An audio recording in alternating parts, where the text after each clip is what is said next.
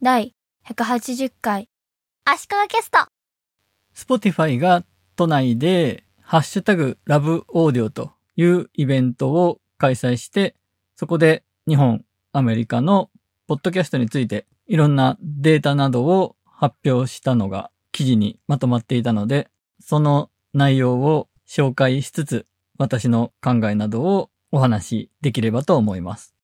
アメリカでは今、ポッドキャストが非常に盛り上がってるというのを知ってる人は多いと思いますが、3人に1人がポッドキャストを聞いている計算になるそうです。ジャンル別でユーザー数が多いのは、1位がエンターテインメント、2位が教養、3位が政治時事という順です。やっぱりエンターテインメントが多いんですね。そして聞かれてる時間では、1位がスポーツ犯罪者、2位がエンターテインメント、3位がホラー超常現象でした。スポーツと犯罪者が同じカテゴリーになってるのも変な感じがしますが、犯罪者が人気なのは、シリアルというすごい人気コンテンツがあるらしいです。これが犯罪ジャーナリズムの番組で3億4千万ダウンロードを記録しているそうです。日本でもポッドキャストからそういう人気コンテンツが出てくるといいですよね。ポッドキャストというジャンルというかサービス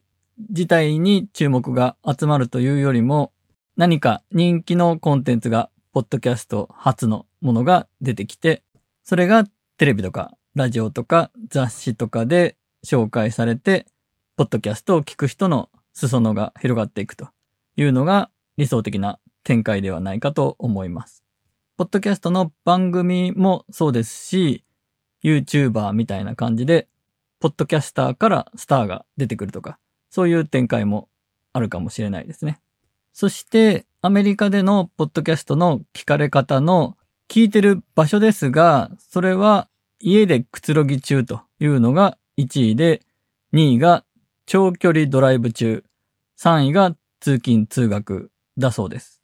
ポッドキャストは、ながらで何かしてるときに耳だけ開いてるというときに聞くのにもいいと思うんですが、家でくつろぎながらエンターテインメントのコンテンツをポッドキャストで耳で聞くというのもアメリカではやってる人が多いということなんですね。そして日本での話なんですが、Spotify Japan のデータによれば、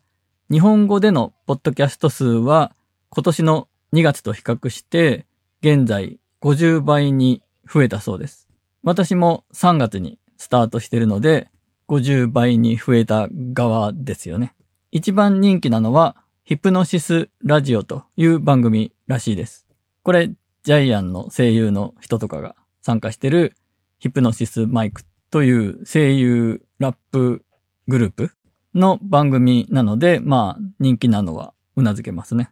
東京 FM でやっている番組の Spotify 版らしいんですが、ラジオ番組自体が Spotify が提供しているようで、Spotify が仕掛けている番組なんでしょうね。他に3つ日本で人気の番組が取り上げられてるんですが、そのうちの一つが水原希子 OK フレンズというモデル女優の水原希子のポッドキャストの番組でした。これ私始まった時からチェックしてるんですが、多分スポンサーとか誰かの後ろ盾とかそういうのなしで水原希子が我々個人のポッドキャスターと同じような感じで多分スマホだけで録音してるぐらいのレベルでやってるようないい意味で緩い感じのポッドキャストなんですね。インスタグラムのフォロワー数530万人と影響力のある人なので、ポッドキャストを知る人、聞く人も増えそうですし、ありがたいと思う一方で、9月に始めてまだ8回しか更新していない水原希子のポッドキャストが地道に回数を重ねてきて200回近くになった喋りたいこと山々ですとか、足利キャストを差し置いて人気ポッドキャストに選ばれてるのが悔しいなという思いもあります。まあ、ブログ人気も有名人ブログが牽引したということもあったので、有名人の方の肩の力が抜けた感じの親近感を持てるようなポッドキャストがいろいろ出てくると面白いんじゃないかなとも思っています。ということで、Spotify が発表したアメリカと日本でのポッドキャストの現状とそれに関連した話でした。